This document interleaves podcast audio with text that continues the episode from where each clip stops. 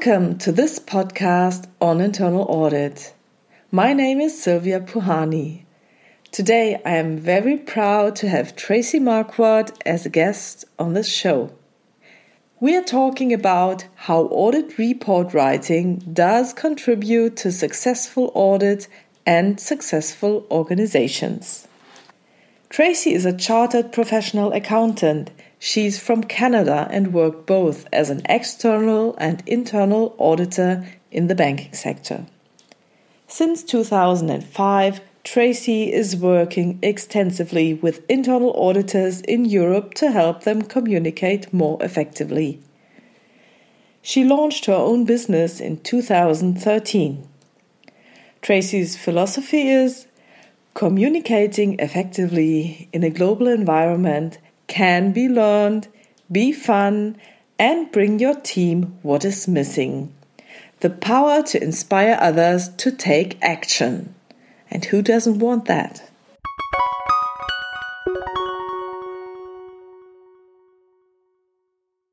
So, Tracy, welcome to this podcast. Thanks so much, Sylvia. So, the power to inspire others to take action. Is that the holy grail? How do you do that? I think it's really important to be inspiring for others and to be inspired by others to achieve more with our communication. I think we can change the world with positive communication, effective communication. And audit is perfectly positioned to create positive change in their organizations. And helping them communicate clearly, concisely, and persuasively is what I'm all about every day. So, did you come to this result in already in Canada or just in Germany? How did that happen? Just in Germany. So, I moved to Germany in the early 2000s and I started teaching and training internal auditors in 2005. And I think once an auditor, always an auditor. Somehow it's in your blood. And so I left internal audit for about 10 years. And then when I came here, I realized that there's a gap and that internal audit needs a little bit more for communication skills and in English particularly because auditors in Germany and in Europe don't just work in their home countries anymore. They work around the globe in multicultural environments and have to be able to communicate with everybody from every level in the hierarchy. Okay, and so how do you do that then? I do that through training, coaching, and consulting. Okay.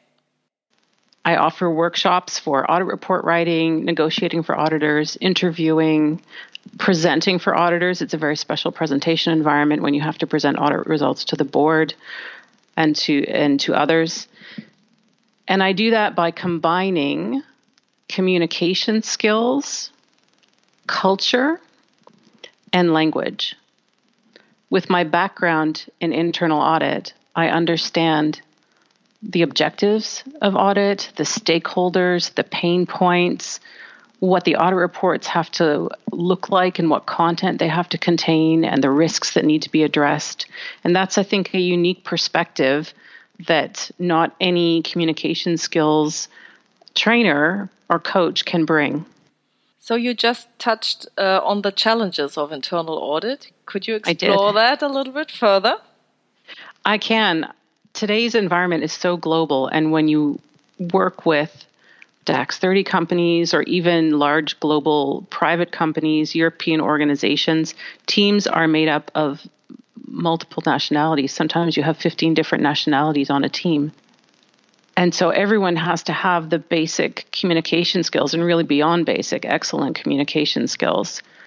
And those just aren't always uh, available to everyone. And when they're auditors in Germany specifically, because that's where we are, auditors are working in their second or even their third language.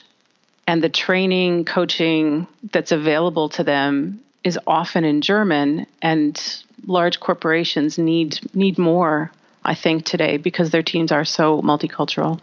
Yes, yes, um, I know.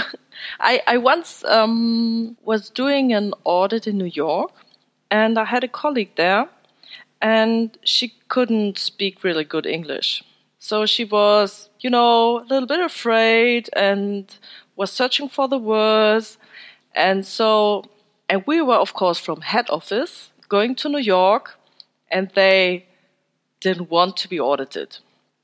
So she went there, asked a question with a heavy accent, and they answered her with the, the most possible kind of slang they could muster so that she wouldn't understand anything. And they told her, What you want, I don't understand you. So this was not nice behavior towards her. And she really struggled with, with that. And then she she was so frustrated that she said, "Oh, they don't understand me. How is that possible?" And she asked me to join the IT audit, where I never did an IT audit, just to be in the room with her and try to translate if something is missing. So that worked then because um, she she was more secure. But do you happen to to come among um, something similar in your trainings? I think it's a I think it's a common challenge that some auditors face. There, there are really two challenges there. One is the perception of audit. So, perception of audit historically has been negative. I think it's changing, certainly at the higher levels of the organization, but at the lower levels, not so much, or it's a slower progress in terms of welcoming internal audit. And the second one is the language. And it's really important for auditors to have a good level of English audit language is very specific. Working with native English speakers can be a challenge, especially if, as in your case, they don't seem to want to cooperate to a large degree. So it's important, and I think one thing some audit teams do is bring a translator, but I think that's also a risk because there's a filter. There's an automatic filter when you have someone translating. Or there's, if you have one person on the audit team who does speak the language really well, they are then have double work. One is doing the audit work, and one is translating everything so that the whole team understands and you get a filter there as well. So it's really important that auditors keep their English up or improve their English so that they can be effective internationally. So the first step would be learn English anyhow. So, watching movies, reading books, or something that's interesting yourself, and then then it's your job. So, what would you do then to help the auditors? It depends on every audit team. So, I normally work with larger companies with teams, and sometimes there are different levels of English within the team, and we can split the training into two groups, for example. So, higher level of English, lower level of English. The higher levels will focus on more content, substance type of communication skills training, and the lower level group would get a little bit more help and building blocks. If grammar points come up and things like that, then we can handle those automatically with the lower level. So, there's a slightly different flavor, perhaps um, depending on the English level of the group. But native speakers are also on teams today, even though the teams are, you know, based in Germany or other countries. And they also benefit from the training, but they work with their colleagues, I think, to support them uh, where they can. So sometimes we pair them in training, a native speaker with a non native speaker, so that they can have a mutual benefit there. Yes, but I believe that when you have to write a report or do a presentation, it's always good to have a training, even if it's your native tongue. Absolutely. Just because we're native English speakers doesn't mean we can write well and doesn't mean we can present well. It's always good to practice to make sure that you have your focus. You know, in every training that I do, we talk about knowing your audience. So, know your audience for your audit report, know your audience for your presentation, for your interview, for your closing meeting, whatever it is, you've got to know who's in the room, know what they want, know what the potential conflicts are, anticipate them in advance, and design your strategy to make sure that you can overcome those as best possible with the advantages and risks that you you talk about and always make sure it's in their interest. So that's the same whether you're a native speaker or a non-native speaker. How well you execute it may have a little bit to do with the language if you're struggling with vocabulary, but it's still possible. I've trained, I think, almost 3,000 auditors since 2005, and everyone's different. Everyone has their own specific need, maybe their own specific weakness, but definitely strengths, and we have to find find out what those are and then fill the gaps in the training. You spoke about strategies. Could you elaborate on some of the most common strategies that are useful? Gosh, there are so many, and they may vary slightly between different communication skills like presentations and report writing. The first one, as I mentioned, is knowing your audience. I always advise really to do a, a, as deep an analysis of your business partner as possible, knowing their nationality, their language skill, their gender, their role in the organization, their ability to influence, what keeps them awake at night? What does a day in their life look like? Because then you can present your arguments in terms of what it is that they need. Because we all make decisions not just for the good of the organization, which would be nice, very altruistic, but it doesn't happen really. So people make decisions from four parts of their body head, heart, gut, and groin. So if we just appeal to the head, that's the logic, we don't touch on the emotion. And I think we all respond to emotion whether we want to or not. And if I present my arguments in terms of your interests, then you can see the relevance and the message will resonate with you. So that's a big one. Knowing the purpose and the outcome of that you want from either the interview or the closing meeting or the discussion, being able to put that in a tweetable message you know 140 characters of this is the outcome that I want from this meeting keeps you on the right path. If you don't know what your goal is, you're never going to achieve it. So those are a couple of the basic ones.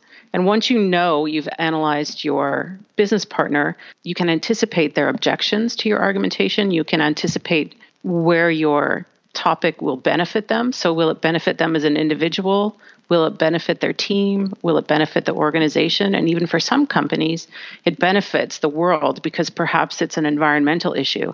If you are auditing in factories, say a coal factory or or taking aggregates out of the ground to make cement, there's an impact to the environment, and so that comes into play too. Okay, so perhaps now let's say I anticipated some objections. Mm-hmm. So the basic thing is, well, whatever you're telling, this would be change for myself. I don't want to change, or I'm so happy that it's currently working the way it's working. Why should we change anything? So, what would be your advice in this situation? That's why you have to present your arguments in terms of their interests. Understanding what it is they need to accomplish. And when I say anticipating their objections, you build the argumentation to overcome them right into your presentation so that you t- you almost take the words out of their mouth because the objection is gone already. Okay, so I'll I'll try to have the I know or I anticipate this objection and therefore I'm phrasing my sentences so that this objection can't come up. Would that be the right, thing you're right. talking about? Right. You take the words right out of their mouth. They can't argue against it. I mean, they still can. Okay. But if it's a valid objection and you've already answered it, it won't come up. If they're just trying to block you, then they'll bring it up. And if you overcome that and they have another objection, then you have to go deeper. Okay. I heard some communication training in selling. So if you mm-hmm. if you're a salesperson and you want to sell something, they have a special strategy so that they just uh, put in the ob- the possible objection so that it can't come up. So perhaps that oh surely you will think this would be too costly but therefore i can tell you this is the benefit and so that they can't say the price is too high. Something like that? Or do you have a good example? I don't like to look at things in terms of selling. I look at them in terms of marketing so when someone comes to me, um, we're talking about changing their reporting template to be, you know, have more risk focus or whatever it is. And then someone might say, yeah, but I have, to, you know, the audit clients are going to complain. They don't like change. And that's when I say it's your job to tell them the benefits to them of this new template. There's a reason that the template is changing, and it should be based on the needs of the stakeholders. Okay. And so it's not it's not about selling. I get a lot of comments to be honest because I'm from North America. There is sometimes a little bit of criticism about style and selling style in North America, and I agree, but I happen to be very enthusiastic about these concepts. I believe that marketing what you do and showing in an authentic way the value add of the change is what will carry you forward. It's not about being a used car salesman from the 70s, you know. It's a, it's about believing in the change and being true to that and to you and to them and to the organization. I believe it's possible. So you don't train just phrases, you do, don't train strategies. So the message is be yourself, be authentic, look um, on your audience, try to anticipate what they are going to say, what they want, what the benefits are, what the interests are, and then talk to them. So, so this is quite about like um, mediation, like the Harvard principle, something like that, where you just focus on the interest of the other party or on, on the disputing parties and try to select those interests. Yes, I, I think it's not a con job. It's about being real and it's about having a trustful relationship. Everything we do today is about relationships. I don't believe we can be successful without relationships at every level of the organization. And that's, to be honest, that's how I'm successful. So I don't sell. What I do is talk to people about internal audit and my belief in what internal audit can bring to an organization. I believe internal audit can facilitate positive change within an organization, and I want to help them do it, and I want to help them do it really well. And it's not about selling because if my message resonates with someone, they'll come back and talk to me. And it's this I encourage my participants to try these new concepts. I've had someone in an audit report writing workshop. He's the deputy head of audit. And after the two day workshop, he said, You know, you're pushing me to think about things in a totally different way. And I said, Fantastic. yeah. Because I think I think we have to to do things differently. If you keep doing the same thing every time, you're going to get the same results. So let's try some of these techniques and strategies to create more to create more value.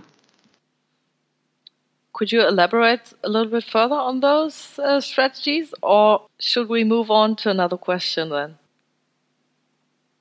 I think just a, a couple of things are to see how you can present things um, differently, to see how you can inspire. I think even internal audit, you know, maybe is not such an inspiring profession, but I believe internal auditors can still be inspiring. Oh yes, I believe that as well. because if you're if you're passionate about your work, then you are inspired by your work. And if you if you want to help the organization, I think it's one of the most rewarding jobs and one of the jobs where you have really the ability to change something because you see the organization how it works what's or what's working what's not working and you could try to inspire them and, and a little bit to influence them as well with different perspectives. Absolutely. I love that with the different perspectives. And with it, internal audit has to bring some empathy. Back in the day when I was an internal auditor, it was all about technical skills. Are you qualified to audit? No one ever talked about interpersonal skills and soft skills and treating each other as human beings. And that's what's so important today from the IIA publications to uh, LinkedIn uh, group conversations. It's all about communication skills. So, bringing a little bit of empathy without compromising your independence, listening. Listening is so important, and asking questions and being inquisitive when I do a couple of my workshops, we talk about listening skills and we talk about blocks on listening. And some of the biggest risks for auditors there are that they're, you know, rehearsing the next question or they're listening only for particular information and that closes the door. These are automatic filters. Yeah, so those are risks. So we want to be present and to listen really with all our senses, not just our ears and in the in the old days we would teach active listening skills but i think if you actively listen you don't actually need to be taught anything if you're present in that moment making eye contact being open to their communication you don't need to be taught active listening skills yeah, I think I had some problems when I started an audit almost 19 years ago. I really thought when I asked a question, I heard the answer, and while hearing that answer, I thought, oh my gosh, what's the next question? What do I do? Is this correct? Do I go in there or ask the next question? What should I do? And I, I didn't get anything from the answer. And it was really, really hard. And once I was in the training and they said, well, don't think about your next question. Just be there, be present, and be sure of yourself that you will find the next question in the correct moment. Perhaps it's even good not to tell anything, just to shut up and wait and say, yes. Oh my gosh, now I have to think about my next question. And this was so relieving for myself that I thought, wow, this is great. And I relaxed a lot. And you know, if the brain relaxes, you have all the possibilities there again in the cognition and you you can react even better than if you're under stress. I totally agree. I totally agree. And you're not alone in that. And that's the rehearsing part of it. So, two things I would recommend in a case like that is one, value pauses. So, once you've listened, take a breath, take a moment, and then formulate your next question right? And the other thing you can do at the beginning of a business meeting or an interview is set the expectations, especially in an interview, that you'll be taking some notes and that, you know, there may be a pause or two as you formulate the next question. I think it's it's totally fine. Yeah. And the other thing to do is to ask open questions. In my interviewing training, when participants in the training are practicing in a role play type situation, when they get stuck and they don't know what to ask next, a closed question almost always comes out of their mouth. And okay. you want to make sh- you want to make sure that you've prepared your questions in advance or at least some. Mm-hmm. Yeah, some of the the really important questions, you know what they are and you've got them in your mind as open questions. Sometimes you get a really helpful business partner and when you ask a closed question they elaborate but that doesn't always happen. Yes, because as we spoke, uh, we spoke of that already, that they are not all happy to have auditors there. Exactly, and some people just answer the specific question as opposed to the spirit of the question. Yes. Okay. So. So you touched some very interesting topics. For example, the trustful relationship how do I, as an internal auditor, come to a trustful relationship with my auditee? First, again, I think you should do your homework and find out who you'll be dealing with. And if you can't, then go in and ask some relevant questions and develop rapport. Let them get to know you, get to know them. That usually takes a little bit of small talk here and there. Some people aren't very comfortable with small talk, but you can make it relevant or business related small talk as well. I know some shy away from getting too personal, which is absolutely fair. Some of us, you know, I'm from Canada, we're quite open, quite friendly. We we we tend to to share a lot, but that's not always the case in countries like Germany. So I think you can find relevant small talk, get to know people, show them that they can trust you. So that means when you say you're going to do something or when you explain how it's going to be, it has to be that way. Yeah, they need to know that they can rely on you, that there aren't going to be any surprises in the audit report after the closing meeting because you've had that open conversation. Mm. Yes, I totally so. agree with that because I believe that this trust has to build and it may take some years. It can take years, and it's important, I think, for auditors to remember that what they leave behind, the relationship they leave behind, impacts the next audit team yes, that e- comes even years later. even even years later. So I worked with a European organization, and they had some auditors that weren't welcome back in certain uh, business units. And you want to avoid that, of course, because that limits everybody's ability to be successful. Yes, but even if those um, auditees transfer to another organization, and they start there. And you go there and think well everything is okay. And then they have such a bad perception of internal audit because something happened at a different company 10 or 20 years ago. You have to work really hard to gain that trust. I once heard a story from someone, and he said, Well, you know, it was a party and we were talking and everything was okay. Up until when he asked me what my profession was. And I said, Well, I'm an internal auditor. And then the subject changed and he ranted about internal audit. And I asked him, Please tell me what happened. And he said, Well, he was in a very huge uh, industry and something happened and they needed somebody to blame. And so the board member sent internal audit into his department and they just picked someone to blame so that the board member would be fine. And he had to let that person go and he was very frustrated and he didn't like internal audit at all. So I can relate to that because I yeah. wouldn't like that and I wouldn't like to do my job in that way. But the problem is that such things seem to happen. And perhaps this was 10 or 20 years ago. But he remembers, he remembers on a party. So to change the subject totally. And I really thought, well, we as auditors, we have to work a lot to gain that trust once again. And when you're working with someone who's had such a bad experience, you're actually starting from a negative point. You're not even starting at neutral ground. Yes. You know, so you have even the auditor has even that much more work to do before they get to a trustful relationship. So I think I would try to, if you are working with that person, try to persuade them that this will be a new experience and a much more positive experience, and then stick to that.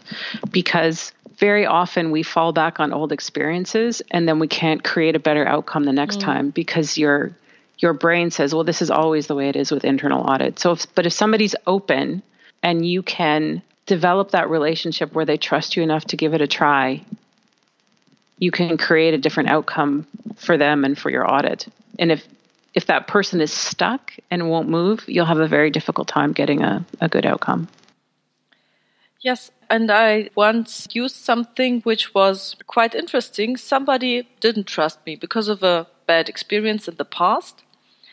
And I think if you react in a way that's not, oh, please trust me, I'm trustworthy, it won't work. But I said, well, it's okay if you don't trust me because my goal is to be very objective in this audit. And if you have the slightest feeling that I am not objective, please tell me because that's not my standard and I I want to change that. I want to be objective. So you don't need to trust me, but please, please, if you have the feeling that I'm not objective, please do tell me. And that changed everything. I think it's fantastic. It's a fantastic approach to it. You're not forcing them, you're not pushing them. You're being open and authentic and saying, This is how I operate, and I want you to tell me if it's not perceived by you that way and that's that's kind of a utilization of this bad situation because yeah. I, I use I use this bad feeling towards internal audit to raise my standards and to have a check in place to raise my standards. So I like that very much. Absolutely, me too. Okay, so the next thing you touched was empathy. Yes. How could you learn that? Well, I think it can be learned in a sense. So we all have some level of empathy naturally. This is how comes from how we were raised, how we grew up as young children. And I think the more aware we are of our impact on others, the more we can enhance our empathy or build on our empathy gene if you want. It's not always easy for everyone to listen and feel what the other person is saying. But I think even as auditors, we have to do that because the people, the audit clients sometimes have fear, right? The auditor yes. is, you know, when you you're walking in the woods and you see a bear, you have the freeze flight fight or fright. Yeah, fight. And that's when an auditor walks in the room, he's the bear. Yeah. Right? So everyone's trying to decide do I put my fists up? do I hide behind the chair or what, you know, or do I run out of the room? And so auditors have to combat this. And so they have to think about their behavior and how they can ensure that other people are comfortable in their presence and are ready to have a productive conversation. And that's by that whole introduction, that first 10 minutes, uh, is really, really important to set the scene, to gauge how they're communicating, how they're feeling. Are they ready to actually talk about high risk findings, or do you have to do a little bit of work at the beginning to get you both in the same place and at the same relative comfort level? This reminds me of an interview I was doing. This was somebody who was quite young, and we met for the interview. I visited her working place, and she was shaking. She was really shaking and quite upset and I think uh, it took me about 10 minutes or 15 minutes, just small talk and telling, well, have you ever been audited? Do you know what internal audit is? And then I told her my uh, perspective on internal audit and why I like this job and what will happen and if there would be an issue, how I would talk with her about it, that I wouldn't go to her boss right away, and so on. And it took me I think about yeah 10 to 15 minutes just describing the procedure so that she could calm down and think because if she's shaking like that and she's in such a stress she really couldn't give me a, a good answer because she couldn't think she was just very very fearful so I thought taking the, the pace out of it and just slowing down a little bit to see if the if the other person can move along in, in the same speed. I think that's absolutely the right way to handle it.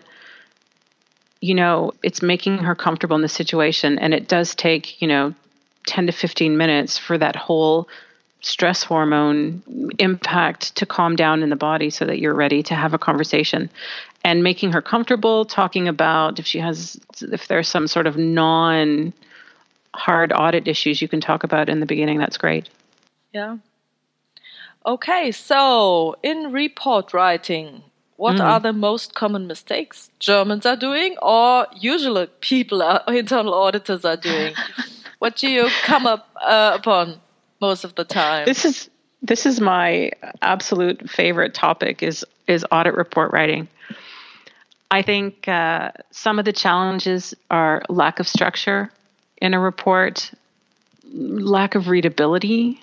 So readability when it comes to really long sentences. I just reviewed some audit, five audit reports this week for a client, and I think the longest sentence was 54 words. Oh, that's not that's I can top that. Last week I got a report. I last week I got a report from an external auditor. Yeah. And it was six rows. So just typed words in six rows. Yeah. Well, of course, there was um, Aufzählungen, uh, numerations in there. So just he, he did, didn't use bullet points, but he just wrote everything. Yeah. And it was about uh, more than 90 words, but it's in German. So German is German sentences are longer. They they are definitely longer, and uh, they have lots of things at the beginning, and then the subject and the verb hang off the end as if they're lonely. Um, but this 54 word sentence, so this is the third round of reviews I've done for this company. So after working with them for a year, they're writing very good reports, and there's these outliers of you know 47 words, 54 words in a sentence. But that all goes to readability, and when you I could talk about readability for probably half an hour. But when you have, you know, um, figures dropped in the middle of a sentence, you have so many phrases and so many commas, you have text in parentheses or brackets, as we like to call them. This all drives down readability. And so that's what we do in the training is we get rid of all these things. I like to advise a guideline of 20 words per sentence. Wow. Because then yeah. So if you if that's your target, you'll come down much closer. And an average of 20 words is also okay. You know, they're sometimes they're perfectly worded 27 word sentences. But once you get into above 30 and 40, and it's very difficult for the reader to follow.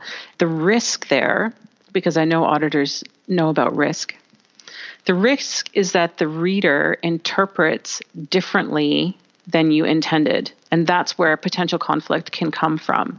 So if you break your sentences down, you know, one idea per sentence, you start your paragraph with kind of the overall or umbrella topic, and then you have supporting sentences under it. Then you can get your messages across and you can take the reader by the hand with you. So, readability is a challenge, structure is a challenge. For structure, Of course, following the attributes from the IIA is golden criteria, condition, cause, risk, and recommendation. That in itself is probably your single best tool to persuade in writing because you really do walk the reader through your arguments.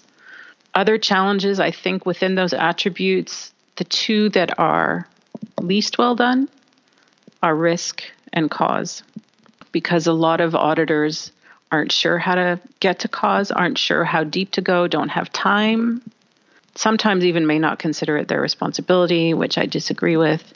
However, um, cause is super important because you want to be able to make a recommendation to fill that gap, right? And recommendations really should address what I call both the symptom and the disease. So if I have a sore throat and I only take lozenges to fix it, but I have a bacteria, it's not going to get better very quickly.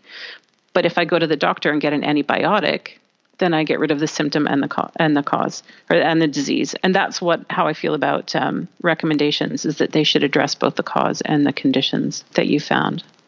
Ah, okay. And of course, the the the challenge with risk is that very often auditors might write realized risk. So if it's already happened, it's really condition, and it's really what is the risk of that that you want to be describing in your risk statements. So, so, so, isn't it just most often the risk that it will happen again or could happen again? There is that, but I think usually there's a couple, there's two levels really. There's like an operational risk of that, and then there's maybe the broader risk to the business, to the achievement of business objectives. And so for high risk findings, I would definitely suggest you address both.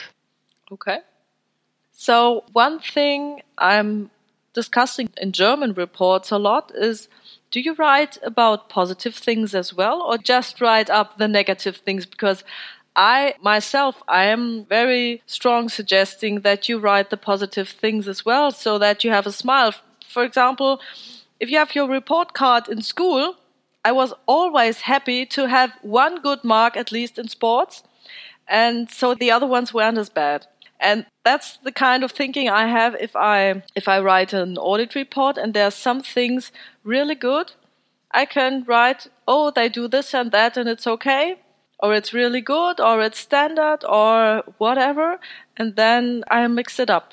So I have this kind of a red thread through the report, and there are the positive things and there are the negative things as well. So what's your point of view on that one? Let me ask you, which part of the report do you write the positive? Is it in the detailed findings or yes. is it in the. Okay. So I think that's less common in terms of what I see on a on a daily basis with with all of the different clients that I've worked with. But there is a trend, I think, in the audit industry to add more positive statements, which I think is good. It's definitely not how we did it when I was an auditor. It was just show us the bad stuff Yes, it would be in the in the summary as well, but it would be very very short. So if there would be you know, kind of a project where they had to implement some requirement. As I will state, okay, they implemented the requirement, all went well with uh, some exceptions, and then the risk of them or something like that. Yeah, I think the positive can be there. There should be a, a balance. And I think it depends also if you're doing it in the findings, it depends on the risk rating of the finding, right? So higher risk, I'm not sure how much positive you're going to add in there. The language in a lower risk finding um, should be different than in a higher risk finding. No, I, I don't just write the findings. Um, so I just I just write, um, you know, some some sentences what this topic is all about and what's happening, and this could be positive. And then there would be some issues that aren't that good, and of course, they aren't that positive. So that works in terms of a flow. I wonder how how long your findings are when you include all of that. Mm, depends on the audit. Yeah. Yeah. Yeah. I've always been a believer in adding any compensating measures or anything positive that they've done recently that actually lowers the risk in the area. Yep. I think it depends on the language chosen. It depends on how much information is there. I do see it more often today in the management summary. So there's a um, uh, the conclusion of the audit or an audit opinion. It depends on which language you prefer. And then they talk about what was positive, and then they go into a summary of the most important or key findings. Yeah. So that's becoming much more common today in the reports I see than 10 years ago. Okay. And another thing I wanted to ask you well, uh, one of my colleagues had the problem that he had a white sheet of paper and he knew, oh, I have to write my report right now. And then there was all those laser beams in his head. For example, oh, Tracy said just 20 words per sentence. And he didn't get anything on paper because he wrote and he erased and he wrote and he erased. So, um, what's your strategy to writing a report? Just write everything down and then correct it, or or just uh, think and then write every perfect sentence after another? What's what's the strategy you recommend? So my philosophy is think before you ink. It's okay. not just for tattoos anymore. It's also for audit report writing. Uh, I think a little bit of planning in advance before you actually start writing the full sentences is important. You can have a cheat sheet for yourself. So I'm old fashioned paper. You can have it on in a, a, document or on your phone, however it is you like to operate, and you can have your your IIA attributes written down um, and make some notes there. Again, either online or on paper. And then uh, it's important, I think, to think about the big picture. If you had to write the essence of the condition, the essence of this finding, and make it again tweetable, because tweetable puts a front end and a back end on it, right? What would it be rather than all the detail?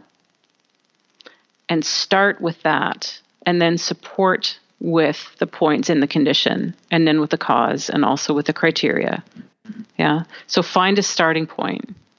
I think this tweetable short sentence is very much like a headline and it has the tendency to be very negative. So nothing works. So, something like that. nothing ever worked here. And I think the some of the, the auditors or even myself, I, I catch myself when I think, oh my gosh, why doesn't anything work here? Why again this thing? And you work yourself up and uh, you go in a direction you really don't want to go. I think you can't approach it from everything you nothing works because then you're right where would you even start so you have to break it down you know one chunk at a time so whether you're doing it by um, process or by audit program area whatever it is focus on a small smaller chunk. Uh, okay. Uh, even my even mind mapping might work. Yeah. You can put the topic in the middle and say, "This is what I found. This is what I saw. These are my test results. Here's the risk," and you can use points, yeah, and then put it together. Or there's multiple risks that come off your mind map. So there are different ways to do it, but bef- it should be before you start writing because if you plan what you write, you will write less. I guarantee it. Yes. Yeah. So planning will lead to conciseness. Yeah.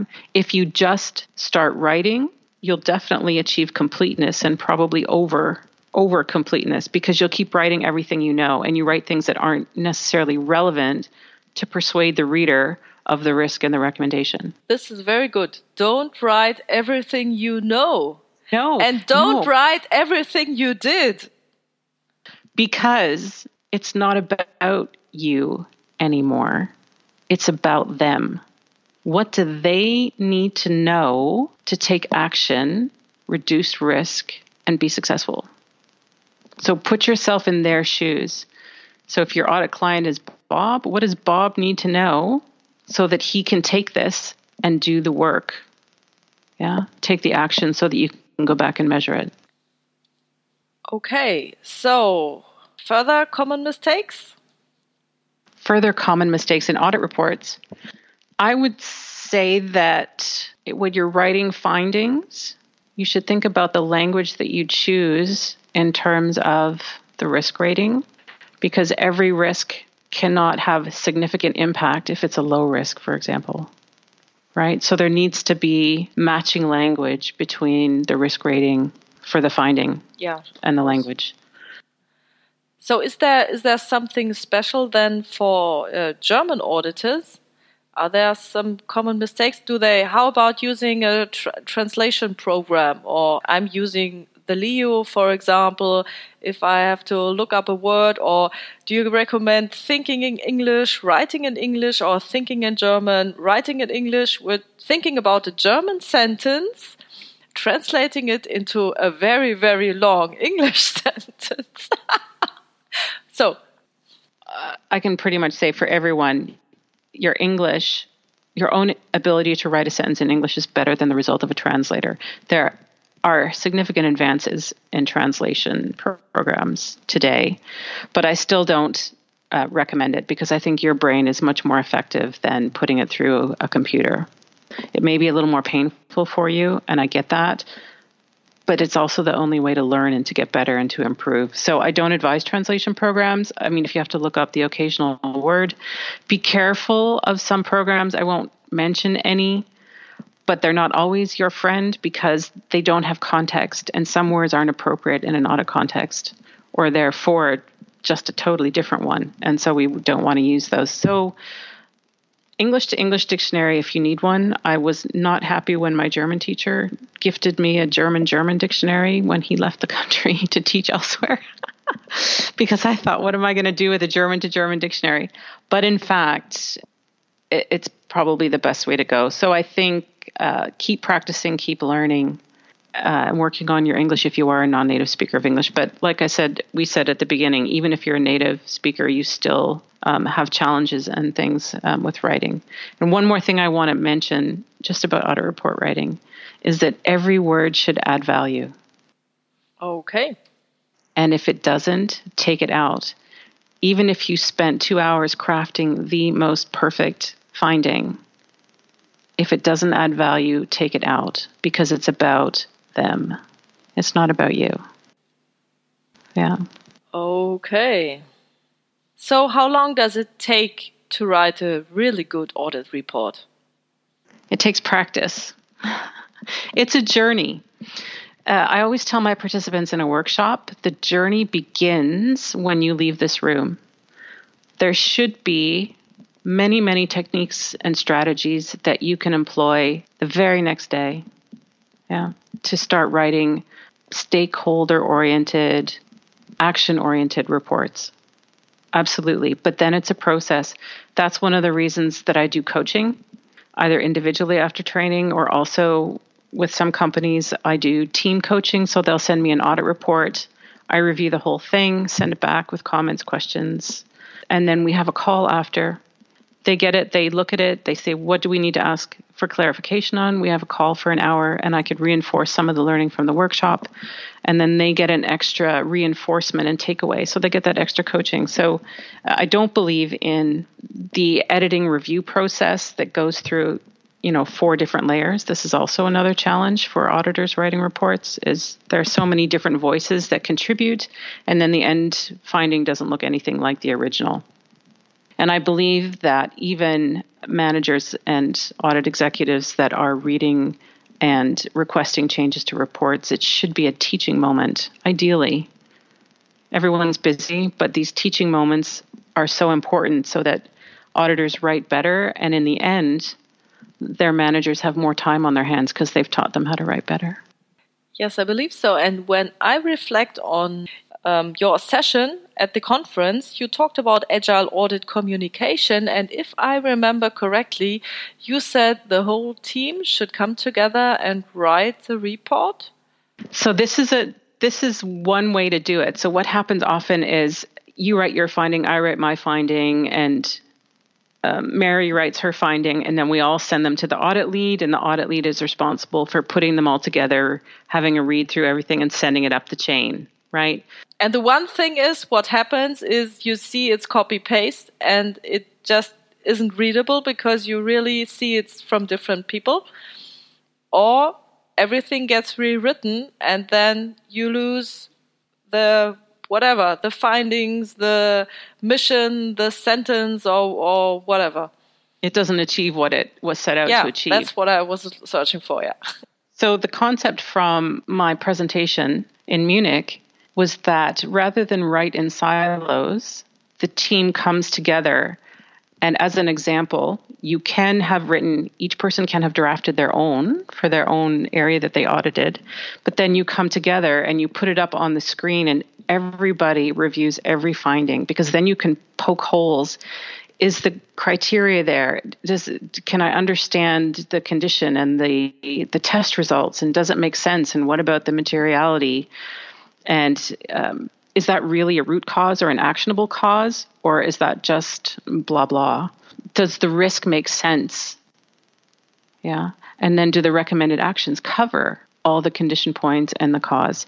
And together because everyone has so much knowledge and together they can polish the sentences they can one will spot a long sentence one will spot something else and together they'll write uh, much more effective uh, findings and i've seen it happen with my clients so not everyone has the luxury of doing that booking a room for a day and getting all three auditors in the room but i would encourage audit teams who are struggling with audit report writing to try it there's no risk to try something new i, I tried it um, some years ago but we were, I think, um, we were just two people doing the audit.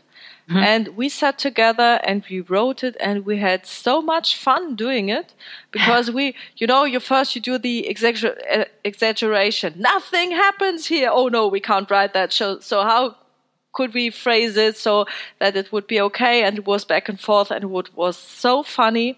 And it was um, the best time ever writing an audit report. I believe. So you can have fun doing that.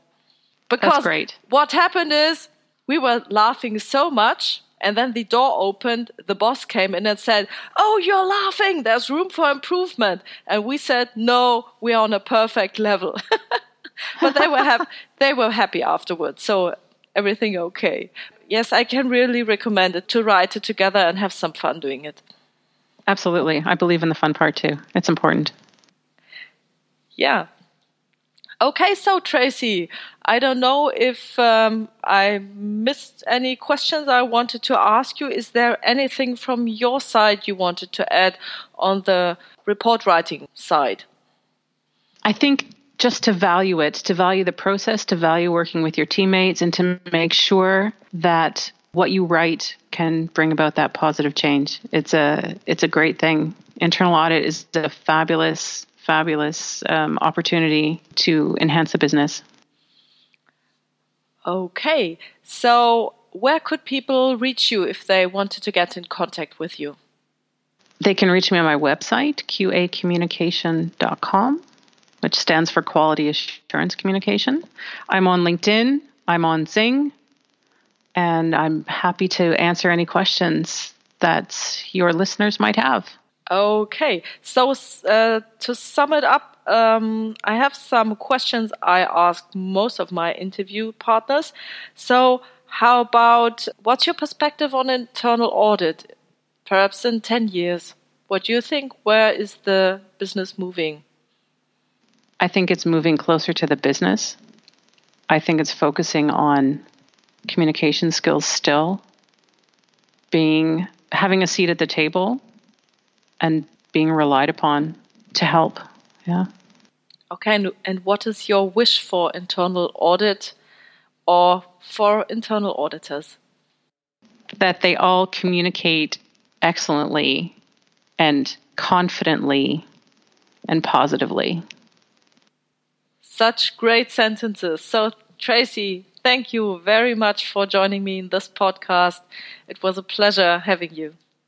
Thank you, Sylvia. It's really been my pleasure as well. Okay, bye. Bye.